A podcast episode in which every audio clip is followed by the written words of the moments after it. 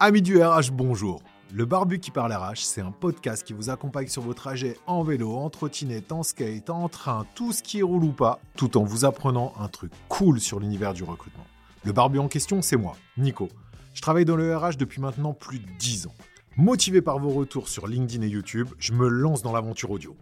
Prêt à explorer le monde du recrutement d'aujourd'hui et de demain? Préparez vos AirPods, c'est parti Bonjour à toutes et à tous. Alors merci d'être présents pour ce nouvel épisode du Barbecue par les RH. Et aujourd'hui, on va évoquer un sujet qui me tient particulièrement à cœur depuis de nombreuses années. Euh, et je pense qu'il y a un sujet qui est ultra important pour l'évolution de notre société en 2023 et même dans les années à venir pour notre futur. C'est le sujet de l'inclusion. Et l'inclusion en entreprise qui, à mon avis, et on va en parler aujourd'hui, euh, peut servir à faire avancer la société dans sa globalité. Et pour parler, pour échanger sur ce sujet, eh ben, j'ai l'honneur d'accueillir aujourd'hui Maude Grenier. Salut Maude, comment ça va? Bonjour tout le monde, euh, je suis super ravie d'être avec toi aujourd'hui Nicolas. Merci d'être présente, c'est moi, ça me fait super plaisir parce qu'on échange ensemble depuis euh, pas mal de temps sur plein de sujets différents. Et euh, je sais que c'est un sujet qui te tient particulièrement à cœur, donc on va en parler aujourd'hui. Et je suis vraiment très heureux de t'avoir parce que pour moi, tu es la personne idéale pour parler du sujet. Donc je suis vraiment, vraiment très très content de t'avoir avec nous aujourd'hui. Euh, alors, on va commencer tout de suite. Et, euh, déjà, pour, euh, pour, pour, que les gens qui ne te connaissent pas apprennent à te connaître, est-ce que en quelques minutes, tu peux te présenter, nous présenter ton parcours et ce que tu fais aujourd'hui? Déjà, moi, je viens du sud-ouest de la France. je viens d'un tout petit village à côté de, de Cognac, d'une famille plutôt rurale, donc grandi autour des vignes, on va dire, et du, monde, du monde rural. Et donc, très jeune, à 14 ans, j'ai une quête identitaire à faire sur moi, puisque je me suis rendu compte que j'aimais les femmes. et en fait, pourquoi j'en parle? Parce que ça a été pour moi un moment fort, un moment difficile aussi, et il fait partie en fait de la construction de la personne que je suis aujourd'hui. Tu vois, aujourd'hui j'ai 35 ans. et donc, on parle, voilà, c'est il y a 20 ans, t'imagines, pour une jeune génération, ça paraît un peu fou. mais mais c'est vrai qu'il y a 20 ans, on était société qui était aussi différente au niveau de ces, ces sujets-là. C'est des sujets qu'on parlait jamais à la maison, on, je parlais jamais au lycée. Et donc, moi, j'ai dû découvrir cette attirance, la comprendre et aussi vivre avec, entre guillemets, puisque le regard des autres, surtout quand on est jeune, est important. Et donc, par exemple, tu vois, je me suis inventé une seconde vie, je me suis inventé des copains, donc pour un petit peu cacher ce, cette attirance et cette entre guillemets différence qui est pour moi je est une normalité. En fait, la normalité n'existe pas. on est tous différents dans nos, dans nos comportements et dans nos, dans nos croyances. Et, et donc voilà, donc ça, ça, fait, en tout cas, c'était une étape importante dans ma vie. Et je me suis émancipée de, de, mon état jeune, donc de ma, de ma campagne, on va dire. Voilà, j'étais une campagnarde LGBT+, si on, veut, on peut le dire comme ça. Et donc, je me suis émancipée grâce au voyage. Et le voyage, en fait, a changé ma vie. Et ça, c'est vraiment un élément important. C'est que le voyage, donc je suis partie notamment à Miami. J'ai fait un prêt bancaire, j'ai construit un projet pour me, donner en tout cas la chance de, partir à l'étranger, donc aux États-Unis, à Miami, où j'ai notamment, j'étais au zoo Miami, donc je nourrissais des lémuriens en fin de vie, tu vois? donc c'était assez, assez, dingue. mais ce voyage a changé ma vie, a changé la perfection et je me suis dit, ben voilà, il faut que, il faut que je m'ouvre au monde, il faut que j'aille en tout cas à la découverte, à ma découverte, à la, à la découverte du monde. Et donc, pendant toutes mes études et encore aujourd'hui, c'est un point qui est important. Donc, tu vois, je suis allée en Laponie, en Finlande, je suis allée en Moldavie dans les caves de Krikova. tu vois, j'ai vraiment expérimenté, rencontré du monde, saisi des opportunités qui m'ont permis aujourd'hui d'avoir plus confiance en moi et de, voilà, de, d'être forte aussi dans mes, dans mes valeurs et dans mes croyances. Et progressivement, moi, à la base, tu vois, je voulais faire de l'humanitaire parce que je me disais, bah, le voyage, et puis j'avais cette sensibilité, en tout cas, de, de, vouloir apporter, avoir un impact positif dans le monde. Et malheureusement, tu vois, le jour de mon master, on m'a dit, bah, écoute, Maud, je m'en souviens encore, j'étais à Marseille, en plus, j'avais déménagé, enfin, j'avais fait beaucoup d'efforts. On m'a dit, écoute, ton master n'aura jamais lieu. Et, ça, ça a été aussi un, point, de, un, point difficile parce que voilà, c'est un peu la douche froide. on était en octobre, donc tous les masters étaient, étaient, étaient, étaient finis. Quoi. Tu vois, c'était la fin des, candidatures, c'était, fini. Et là, j'ai eu la chance, donc un rebond où je me dis, voilà, il y a un master RH qui est toujours en apprentissage. Si, tu trouves une entreprise, ben vas-y, on te prend. et donc, c'est comme ça que j'ai, pris le train, on va dire, du, du monde du RH et du monde du recrutement. Et donc, j'ai trouvé une alternance dans une PME. Puis après, j'ai fait mon apprentissage chez Safran, qui m'a aussi ouvert la porte de la technologie, on va dire, puisque j'ai recruté des profils très techniques, notamment alternants et stages. C'est comme ça un peu qu'on commence dans le monde du recrutement. Et après, j'ai eu un parcours. Euh, donc, j'ai fait un VIE donc, dans le monde du recrutement, donc, euh, qui a été assez intense, notamment dans des, dans des agences, dans des ESN. Après, j'ai une aventure entrepreneuriale. Euh, je suis retournée dans le monde du salariat.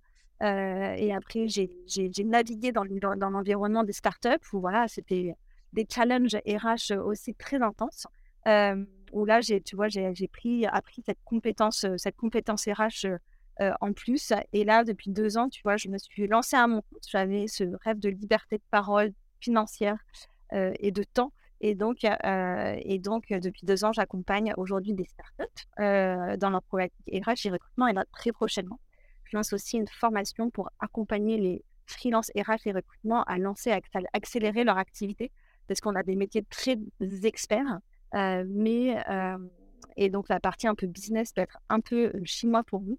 et donc, j'ai envie d'accompagner les, ces entrepreneurs, en tout cas, à, réaliser leur rêve de, liberté. Trop cool. Un parcours, un parcours riche quand même, parce que comme tu le disais, tu as 35 ans, un parcours très riche de, de la, la, la, fille qui est partie de Cognac T'es parti à quel âge de Cognac du coup? Alors c'était à côté de Cognac, hein, c'était vraiment un tout petit village, 3000 habitants. je veux dire, c'est Barbezieux, voilà, je veux dire le nom. Barbezieux. Voilà. moi je connais parce que nous on est dans le sud-ouest, mais euh, Barbezieux, euh, c'est vrai que c'est petit. Voilà, c'est tout petit. Euh, il y avait un lycée, tu vois, qui regroupait toute la région, la région, donc c'était assez, assez on se connaissait. C'était un environnement assez cloîtré, assez, assez compliqué quand même pour une jeune femme comme moi d'aller découvrir un peu sa, sa quête identitaire. Et donc, du coup, tu es parti à quel âge de là-bas? À 18, euh, de 18 ans. Ouais, donc de la fille qui est partie de 18 ans jusqu'à maintenant, tu as, quand même, as quand même eu un parcours, euh, un parcours chargé quand même, entre euh, tes voyages, tes formations et tout. Ça t'a permis, de te, comme tu dis, de te découvrir, de t'affirmer et de, de voir que, je pense, la différence qui était une différence entre guillemets à Barbezieux, bah, elle n'est pas en fait dans la vie tous les jours ou pas. Justement, c'est ça un petit peu aussi la question et ça va être le sujet du jour c'est que pour toi, c'est quelque chose qui est naturel, parce que comme tu dis, pour toi, c'est quelque chose qui est normal. Pour beaucoup, je pense aujourd'hui, les mentalités, à mon avis, évoluent, mais encore une fois, on en parlera.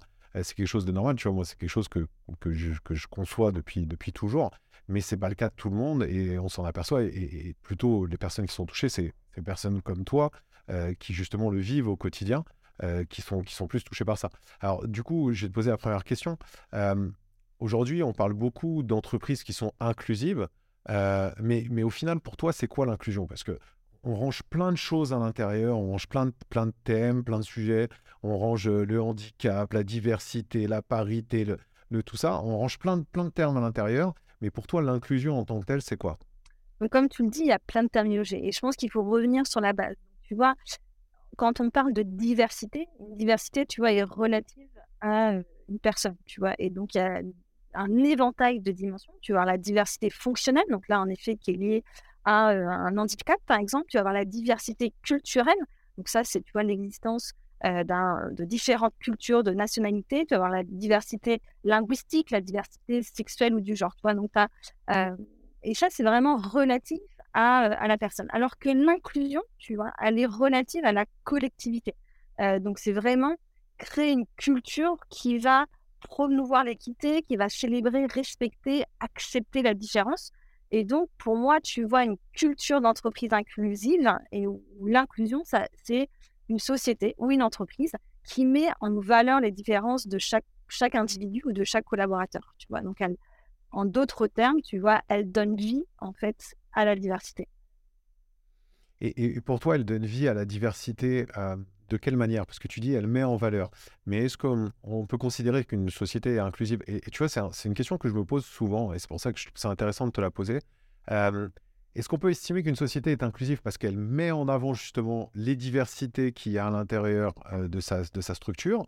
Ou est-ce que plutôt elle sera inclusive en mettant justement tout le monde sur un pied d'égalité et en mettant aucune diversité en valeur, mais en les acceptant et en traitant tout le monde d'un point de vue purement égalitaire non, c'est plutôt le premier point. Pour moi, en tout cas, tu vois, euh, l'être humain est imparfait, tu vois. Donc, euh, tu, ne peux pas, en fait, et, chacun est libre. Chacun est libre de ses expressions à une certaine limite. Euh, et dans, la vie privée, chacun, tu vois. Et donc, il y a le, côté aussi où quand tu es dans une entreprise, tu es dans une entreprise privée, tu es, avec d'autres personnes, donc tu es en collectivité. Tu vois. Donc, pour moi, c'est vraiment le, premier point. Donc, pour moi, une entreprise qui promeut, tu vois, la diversité est une société inclusive, mais aussi n'est pas forcément inclusive, tu vois. Donc, pour moi, c'est vraiment l'inclusion, c'est une entreprise qui va vraiment mettre en avant la diversité au sens propre du terme. D'accord. Et, donc, du coup, euh, pour toi, c'est quoi, concrètement, ça serait quoi une action d'une société qui sera inclusive?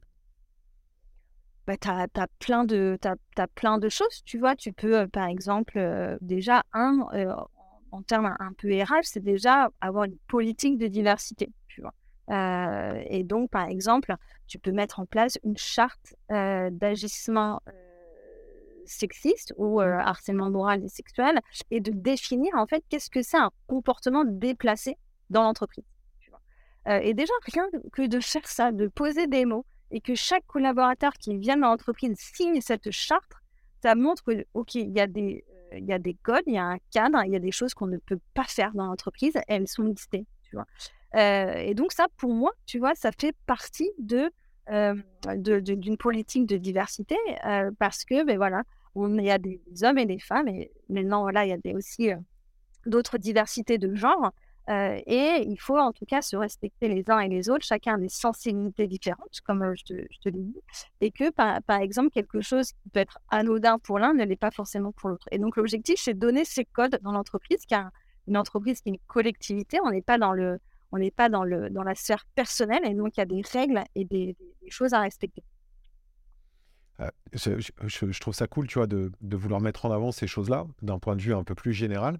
Et, euh, mais, d'un point de vue, en fait, on va dire euh, purement opérationnel, si on prend le recrutement qui, est censé, en fait, justement amener à, cette, société qui est plus inclusive en général, tu vois, moi, j'ai toujours, entre guillemets, tu vois, cette, cette, cette dichotomie entre entre le côté euh, vouloir faire de l'inclusion, vouloir faire en fait de l'égalité, avoir aucun biais et tout. Je trouve que c'est assez compliqué euh, de, comment dire de vouloir faire l'un sans faire l'autre. Parce que euh, tu vois je, te donne un exemple. Moi je suis plus sur le côté handicap parce que c'est quelque chose qu'on travaille depuis des années je travaille avec la GFIP depuis des années et, je sais que j'entends des trucs moi qui me rendent perso ça me rend dingue. Alors que peut-être ça pourrait être des bonnes pratiques mais perso ça me rend dingue. C'est les entreprises en fait qui recherchent à recruter des personnes en situation de handicap.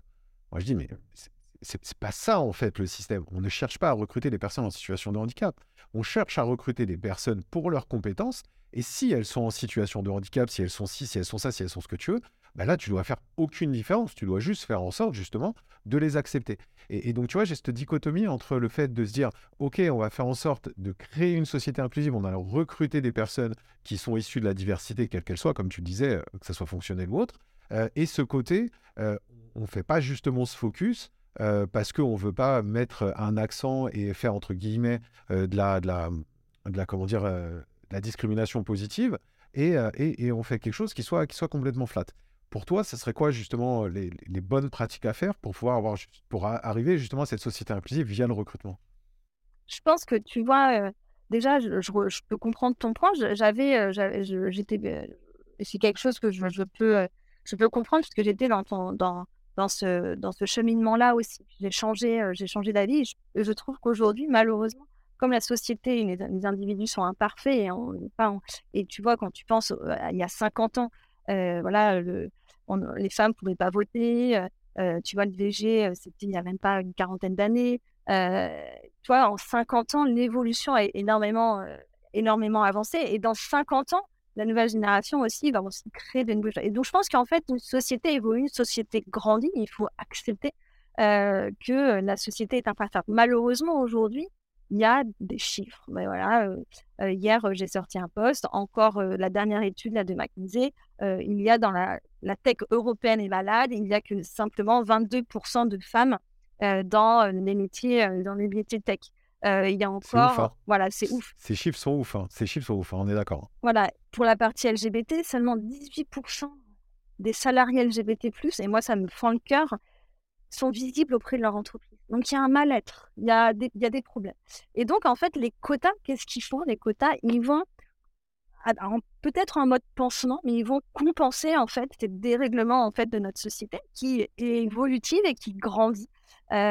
Et voilà, il faut aussi accepter cette part d'imperfection. Et tu vois, moi je l'ai accepté aussi, de dire mais voilà, les quotas sont là pour mettre un cadre, des règles pour s'assurer qu'il y ait une diversité qui soit représentée dans les entreprises, que ce soit dans le top management, donc dans le comité exécutif, ou que ce soit aussi en tant que, que, contributeur ou contributrice individuelle, de pouvoir s'exprimer et de pouvoir être heureuse au travail, tu vois et c'est ce côté un peu bien-être qui est de plus en plus aussi important pour nous, génération. Enfin, moi, je me considère comme la génération Y et la génération qui arrive. Aujourd'hui, on veut mettre aussi notre activité, notre métier au service de notre vie et plus l'inverse. Et donc, ça, c'est, tu vois, c'est des chamboulements, en fait, de, de, de génération. Je pense qu'au Moyen-Âge, euh, tu vois, eux, leur premier, euh, leur, c'était manger euh, et de se chauffer, tu vois. Donc, c'est un peu, si tu reprends un peu la pyramide de Maslow, on, évolue, tu vois, et nos besoins sont, différents. Donc, pour moi, aujourd'hui, les quotas sont importants. et oui, tu vois, et j'entends, moi, des, des, des pères RH, ben voilà, cette année, j'ai atteint le seuil, en effet, je dois recruter euh, euh, des, personnes en situation de handicap. Et, mine de rien, ça va forcer, c'est triste hein, de le dire, mais ça va forcer les personnes à être créatives, créatifs pour trouver des solutions et pourquoi pas, ben voilà, on va changer de fournisseur pour prendre des, une association qui fait le... Et, ça force dans un, centre, dans, dans, un côté positif les choses et ça permet malgré tout de, euh, de faire travailler ce sujet. Mais en effet, il faudrait pas l'imposer, il faudrait que ça vienne de, de, de sens, mais ça c'est grâce à la formation, c'est grâce à l'éducation qu'on va arriver progressivement à faire grandir, à faire semer des graines dans la tête euh, des, futures générations. Et, in fine, j'espère, dans 50 ans ou plus, qu'on n'aura plus besoin de ces quotas parce que ce sera normal et on n'aura plus euh, des, euh, des remarques encore assez misogynes ou, homophobes sur nos diversités. Mais aujourd'hui, tu vois, en 2023, on a encore beaucoup de choses à faire, il y a beaucoup de combats à faire. Et malgré tout, les quotas euh, permettent de, à un moment donné, de se dire Ah oui, il faut que j'y pense, euh, qu'est-ce que je mets en place donc, pour toi, le côté quota est important.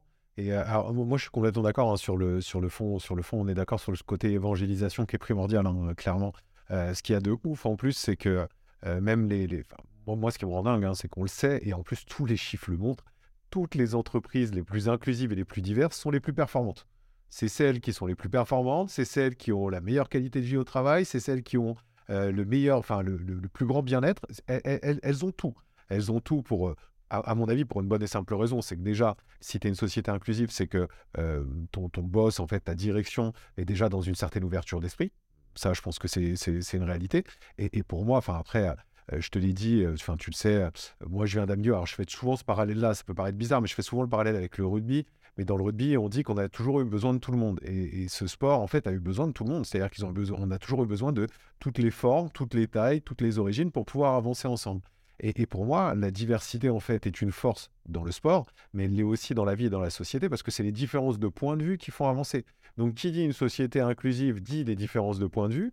Euh, parce qu'on n'a pas la même approche, parce qu'on n'a pas la même sensibilité, parce qu'on n'a pas le même vécu. Tu vois, toi et moi, on, peut faire, si demain on fait le même métier, mais on n'aura pas le même vécu, donc forcément tout ce qui nous constitue fera qu'on aura un angle d'approche qui est différent, euh, même si on parle du même sujet. Donc pour moi, c'est ça qui fait la force.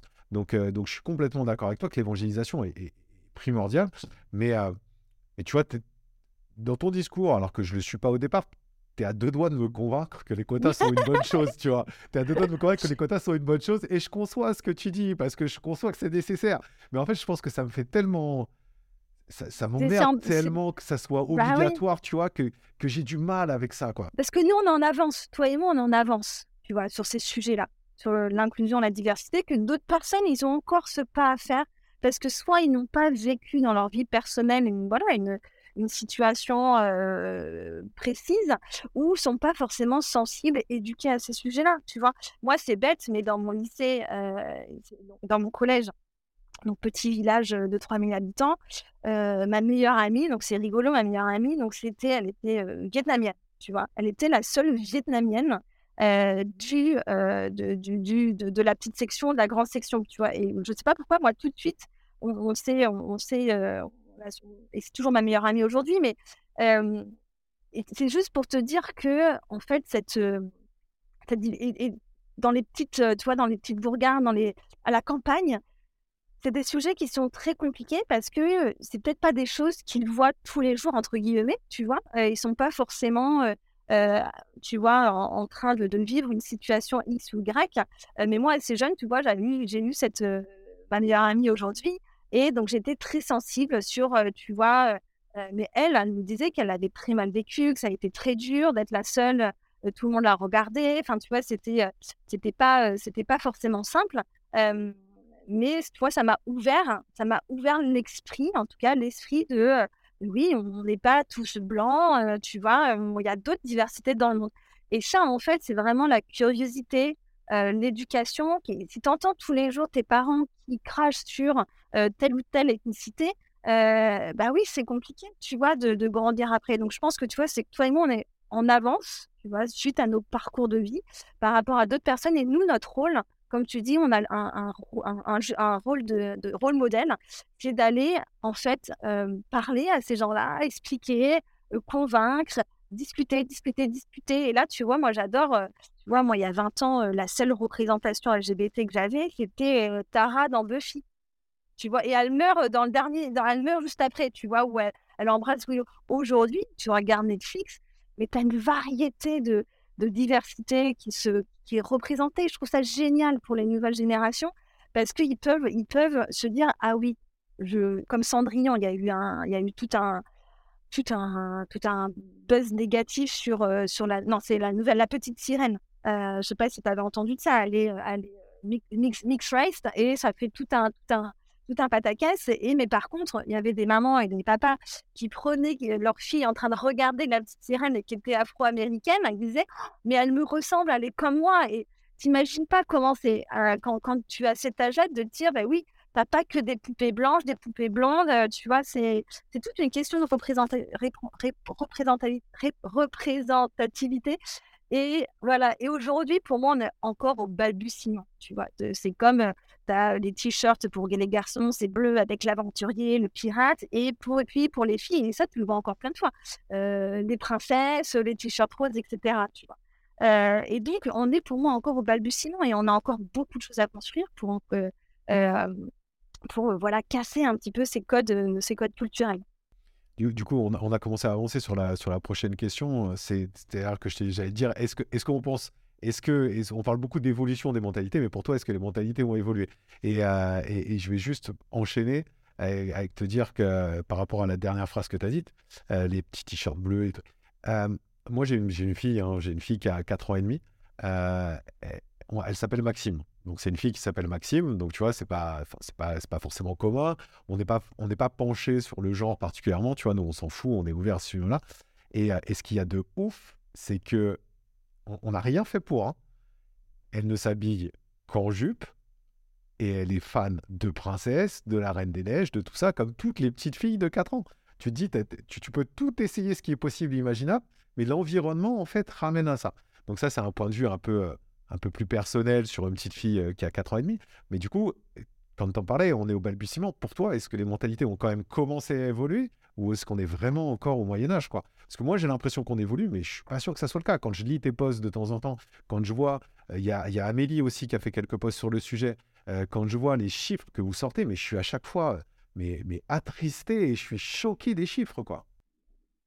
Mmh. Moi, je pense que tu vois, moi, je crois fortement au temps long. C'est-à-dire que, tu vois, déjà, quand tu penses à notre civilisation depuis notre création du monde, on a évolué, tu vois. quand je te disais au Moyen Âge, ils avaient d'autres problématiques que celles d'aujourd'hui. On est une société qui est évolutive, tu vois. Et c'est ça aussi qui, me laisse penser d'être à être positive, c'est que oui, pour moi, les mentalités, la société évolue, les mentalités évoluent oui, on devrait évoluer deux fois plus vite. Mais c'est vrai qu'on est quand même 9 milliards d'êtres humains sur Terre. Euh, on, a, euh, on est à des niveaux différents quand tu prends euh, ce qui se passe en, en, Afghanistan ou en Iran, sur un corps mais très loin de là où on est, nous, aujourd'hui, société française. donc, tu vois, pour moi, j'ai foi, foi que, que les sociétés, que, en tout cas, les mentalités en France évoluent. Qu'il y a encore du travail à faire, que voilà, moi je, je suis une éternelle optimiste, donc, donc j'y crois, crois fortement, tu vois, à ce, à ce côté évolution et que voilà, et que l'objectif, c'est que tu vois dans nos pratiques RH, cette génération et même j'espère celle, celle qui nous manage aussi, tu vois, les, les plus les plus les plus seniors, si je peux employer ce, ce terme-là, mais réfléchissent en fait à OK, aujourd'hui, voilà, on n'attire pas les talents comme on les attirait il y a, il y a 10 ans, tu vois? il y a 10 ans, je faisais du sourcing sur, sur Monster, tu vois? Tu vois, je, je, qu'est-ce que je faisais?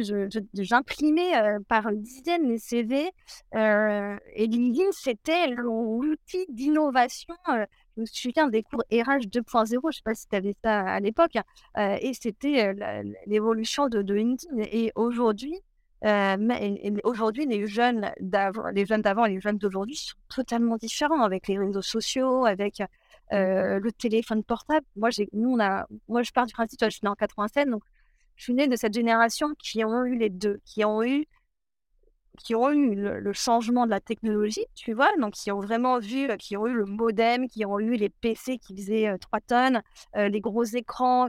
On a vécu la technologie, on n'est pas arrivé avec un smartphone tout de suite dans les mains.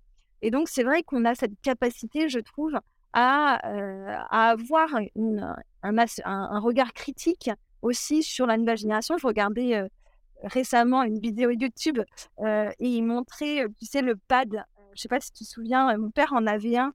C'était un pad où ils prenaient leur agenda, ils, ils, avaient donné ça dans la main. Je sais pas, ils devaient avoir ça à 18 ans. Ils me disent, mais c'est quoi ce truc Tu vois?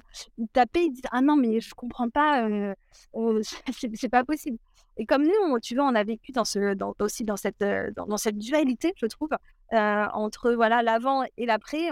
On est capable aussi d'avoir un regard critique sur la technologie et un peu les, conséquences aussi négatives, et, aussi d'être capable d'aller utiliser ces nouvelles technologies pour aller attirer, être créatif sur, euh, la partie recrutement. Mais tout à l'heure, tu me posais une question et je voulais répondre. C'est aussi au niveau recrutement, qu'est-ce qu'on faisait pour la partie inclusivité, mais tout simplement, tu vois, tu as le langage inclusif qui est pour moi quelque chose qui est important et j'y crois fortement. C'est quelque chose qui va être de plus en plus normal à, faire, mais déjà d'écrire des offres en langage inclusif, c'est déjà un premier point, de former les managers au biais cognitif, de, tu vas faire un process de recrutement où tu vas, toi, en, sourcing, t'assurer que tu as un pipeline divers en tant que recruteur, te dire, ben voilà, ok, je vais essayer, je fais un effort supplémentaire pour aller chercher des, profils, des profils divers. Tu vois, ce sont plein de choses qui font que tu vas progressivement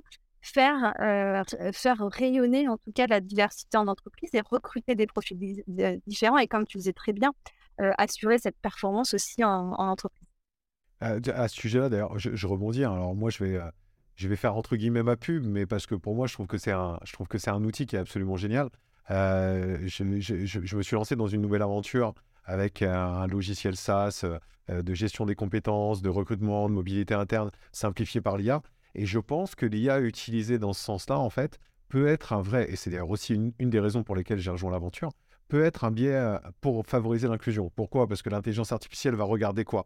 Va regarder une seule chose, c'est qu'ils vont regarder les compétences, la complémentarité de profil avec les besoins de l'entreprise. Et tout ce qu'il y a à côté, ben on s'en fout. C'est pas le problème. Donc du coup, ça veut dire qu'on va vraiment se focus sur quelle est la personne, le, profil le plus intéressant pour nous et pour le développement de l'entreprise. Donc bien évidemment, on sait très bien que ça enlèvera pas les biais finaux. Et sur cette partie-là, comme tu l'as dit, la formation, l'éducation, l'évolution des RH est nécessaire. Parce que l'IA euh, pourra proposer des profils, mais si à terme, euh, le recruteur qui, tu, tu, as besoin d'avoir un échange, tu as besoin d'avoir un entretien, à ce moment-là reprend les mêmes biais, forcément c'est foutu. Mais en tous les cas, ça pourra quand même proposer un panel de nouvelles personnes intéressantes et ça pourra ouvrir le champ des possibles. Donc je pense que là-dessus, l'intelligence artificielle, euh, pour moi, est intéressante euh, sur ce sujet. Et, d'ailleurs, je, vais te poser la dernière question, euh, parce que j'ai un petit peu enchaîné. pour toi, alors tu prends le biais que tu veux, mais tu prends le, comment dire, le, la direction que tu veux, mais si on peut, enfin, si, si, on reste dans le même sujet, pour toi, le futur of work, ça serait quoi? Oui, tu vois, juste pour rebondir à ce que tu viens de, dire, que les RH sont au cœur, tu vois, de, ces politiques en, entreprise et doivent porter le flambeau. Il faut bien que quelqu'un porte le flambeau. Et, la partie ressources humaines, pour moi, aujourd'hui, doit porter le flambeau. Par contre, porter le flambeau, c'est pas de dire ah c'est pas mon problème, c'est toi qui le fais. C'est là la, diversité en fait, c'est un problème entre guillemets pour tout le monde, tous les salariés, tout le monde doit être porteur aussi de, de, ce, de, ce, flambeau et accompagner les RH dans cette, la création, tu vois, d'une culture inclusive. Et donc ça vient aussi par les fondateurs, les fondatrices qui doivent impulser aussi mmh. ces, cette démarche-là et pas finalement, des fois, il y a des comportements contradictoires. Je ne sais pas si tu avais un peu entendu un peu là, chez, c'était chez Ubisoft, je crois. il y avait chez Ubisoft, c'est ça, il y avait eu des comportements malsains, comportements sexistes auprès de, de, femmes. Et il y a eu, voilà, au niveau du département, on a, RH, on a fermé les yeux, du département des managers, etc., et de la team de direction, on a fermé les yeux. Donc, à un moment donné, il faut savoir aussi, à un moment donné, avertir et, et sanctionner s'il le faut. Donc, voilà, il ne faut pas être contradictoire, il faut rien laisser passer. Donc, ça, voilà, c'était vraiment un point qui est, important. On ne peut pas se dire qu'on a une culture inclusive si on laisse passer des comportements qui sont, qui sont, qui sont, qui sont, je sais pas, trouver le mot, mais qui sont non, inclusifs, tu vois ou qui porte atteinte, en tout cas, à l'intégrité d'une euh, d'une personne. Euh, et donc, ça, c'est vraiment important. Sur euh, l'évolution, le futur au voir, moi, j'ai j'ai vraiment une, vision assez, assez radicale aujourd'hui. c'est que moi, je crois à l'avènement du freelance. donc, moi, aujourd'hui, tu vois, le, le monde du travail, comment il est, on arrive à un cycle de fin de, du salarié ou de la salariée qui va arriver à 8 heures, qui va travailler, faire sa pause, travailler, arriver à 18 heures et, ou 19 heures et faire ses activités personnelles. moi, ça, j'y crois fortement que ce cycle est en train de terminer. Il y en aura toujours, hein, mais que progressivement, on va arriver sur une société d'expertise. On va avoir des experts des expertises qui sont à leur compte, qui vont gérer leur activité vont gérer leur activité de freelance, d'indépendant, d'entrepreneur, d'entrepreneurs ou d'entrepreneuses et qui vont en fait mettre au service leurs expertises auprès des entreprises. Mmh. ça, j'y crois vraiment fortement. Et tu vois, j'avais décrypté un petit peu une, une, étude, hein, l'étude de l'Institut Montaigne que je conseille à, à tout le monde de, de, lire sur les Français au travail. Et tu avais 33% de l'échantillon qui rêvaient de devenir indépendante, indépendante, dont 50% des moins de 34 ans. Euh, et donc, cette génération aussi nous dit des choses, dit des choses euh, fortes, nous lance des messages forts, et il faut que les entreprises accompagnent ces changements aussi, ces mutations de travail, et, euh, et un jour se disent pas ah mince c'est trop tard. et donc, et donc moi je crois fortement que progressivement on va arriver à ce à cette évolution d'experts, d'expertise. Les entreprises vont potentiellement plus travailler en mode projet et moins en, mode tâche. Euh, et, et, tout le monde sera gagnant parce que ben voilà, les entreprises ont des projets qui se terminent, ne sont pas dans, le, dans potentiellement une routine. voilà, et les, les, les, indépendants, les indépendantes mettre une activité, créer une activité au service de leur, de leur vie et travailler avec les clients avec qui ils ont envie et donc ça, tu vois, j'y crois fortement. Et donc les entreprises doivent s'y mettre à, ben voilà, à, à, voilà, ne pas avoir peur de déléguer certaines tâches à des, des, experts, des expertes, tu vois, en indépendance. pour faire avancer des, des problématiques d'entreprise. Pour moi, le CDI aujourd'hui, dans quelques années, il ne sera plus ce qu'il est aujourd'hui. C'est pour ça que moi, je ne crois pas aujourd'hui à la réforme des retraites à 64 ans, puisque aujourd'hui, et moi j'en fais aussi partie, j'attends pas de me dire je vais avoir une retraite, tu vois, je vais construire ma retraite. Alors bien sûr, il y a certaines professions où c'est plus compliqué, et donc il faut créer un système où, ben voilà, est-ce que tout le monde doit cotiser à la retraite, tu vois, et se poser, se, poser des questions sur, ok, on a une évolution, on a des chiffres qui nous montrent que la société évolue, que les jeunes ont une consommation différente. Et voilà, il faut qu'on crée aujourd'hui la société de demain. Et je n'ai pas l'impression qu'on se pose encore aujourd'hui les bonnes questions sur le monde du travail et comment on veut travailler. C'est hyper intéressant ce que tu dis. je, je suis partagé, je suis pas forcément d'accord avec toi sur le côté freelance parce que euh, on, voit quand même un rebond aujourd'hui. Tu sais, on le voit, on voit la fluctuation. C'est-à-dire qu'il y a eu beaucoup de personnes qui sont lâchées en freelance, en indépendant, et ils sont un peu en train de revenir euh, quand même de ce format-là parce que le salariat entre guillemets est une forme qui est un peu plus euh, un peu plus agréable, un peu plus confortable et qui est un peu plus sympa pour beaucoup. Par contre, là où je te rejoins, et je pense que, que c'est là où tu as entièrement raison et on est complètement d'accord, c'est qu'il faut qu'on invente le monde de demain. Et tu vois, j'en parlais, et, c'est exactement ce que tu as dit euh, dans ton propos. Euh, j'en parlais avec Daniel Moret de, chez Golden Bees la dernière fois qu'on a fait un échange ensemble. Et en gros, il parlait de PDI. Plus de CDI, mais de PDI. C'est de projet à durée indéterminée. Et, ça, et, là, tu vois, on est dans un format qui est un peu hybride. On est dans ce format qui n'est pas vraiment freelance indépendant, mais qui sont des personnes, en fait, qui vont se proposer, comme tu le dis, par rapport à leurs compétences, par rapport à ce qu'ils ont envie, sur des projets bah, qui peuvent durer un mois, deux mois, trois mois mais en mode indéterminé dans une entreprise. Donc on est un peu hybride entre les deux. Et, je ne connaissais pas du tout ce, comment dire, ce, modèle-là, hein, tu vois, c'est lui qui m'en a parlé. Euh, et, je trouve l'idée vraiment intéressante. Et ça, je pense que c'est une évolution qui peut être, qui peut être une vraie évolution et qui va, qui, qui va clairement dans le sens de ce que tu, de ce que tu nous dis, quoi.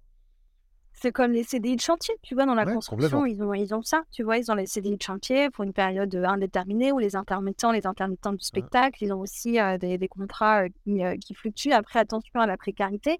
Mais quand même, moi, je, ouais, je, crois quand même à ce, à ce côté indépendant, indépendance. Après, ça ne veut pas dire que tu te lances en indépendant, tu n'as pas le droit de revenir en salariat. et ça, je pense qu'il faut, être, qu'il faut être flexible avec ça. Et après, moi, c'est comme moi, je me suis lancée une fois où j'ai créé un projet pendant trois ans, je suis revenue dans le salariat. Là, je me remets. Peut-être dans 5-10 ans, je vais me remettre en salariat parce que c'est des évolutions en fait de vie. On évolue dans notre vie, on a plus ou, plus ou moins besoin de, stabilité ou pas. Là, quand moi je me suis remis salariat, ben ouais, j'avais envie de faire un prêt et donc euh, je me suis remis aussi dans le salariat. J'avais besoin de plus de stabilité dans ma vie. Là maintenant, je me sens, euh, il y a deux ans, je me suis dit, vas-y, je me remets, euh, je me remets en indépendante. Et donc je pense qu'en fait, c'est vraiment avoir cette évolution, cette flexibilité, que les entreprises aussi soient flexibles sur le fait qu'un individu ou une individu n'a pas envie forcément de rester 10, 15, 20 ans dans la même société.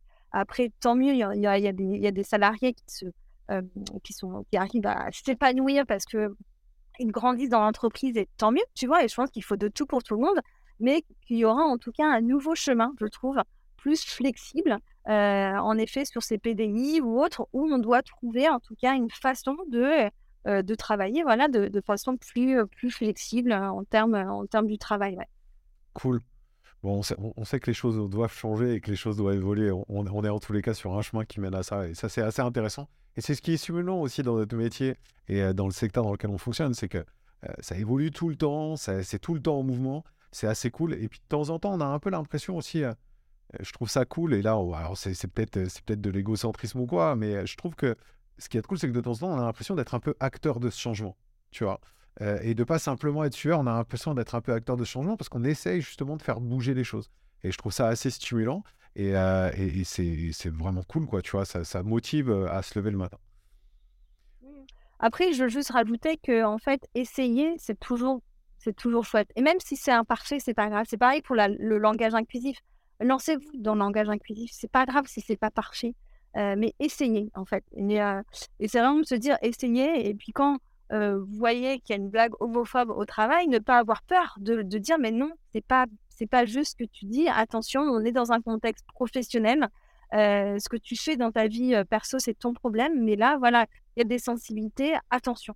Et c'est vraiment de, de, de, de porter sa voix et parfois, c'est vrai qu'on peut avoir une personne dans un groupe qui dit des choses, tout le monde voilà, ricane, mais c'est pas super confortable. N'ayez pas peur de parler, de dire des choses et de, de, de voilà, de, dire non, mais moi je suis pas d'accord avec toi et je, je, je n'aime pas cette blague, tu vois. Et, et c'est comme ça qu'on devient allié dans une entreprise.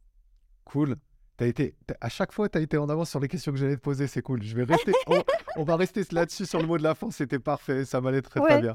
Merci beaucoup, Maud, pour cet échange. C'était vraiment cool. C'était euh, vraiment très, très, très bien de t'avoir avec, euh, avec moi aujourd'hui.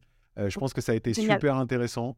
moi, encore une fois, enfin voilà, tu défends un sujet qui, qui, pour moi, je trouve hyper important. Et, et, ce qui est cool, c'est que tu nous as montré que il y avait des choses à faire et, et, ton espoir et ce que tu crois en l'évolution de la société, eh ben, je trouve que c'est ultra positif. C'est-à-dire qu'on a mis des mots sur un sujet qui était dur, mais on, tu as une vision qui est quand même positive du sujet.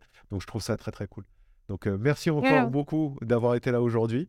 Merci à Euh, toi. Peut-être à bientôt pour un autre, pour un autre projet, euh, pour, euh, Avec pour, plaisir. pour un autre podcast, une autre vidéo.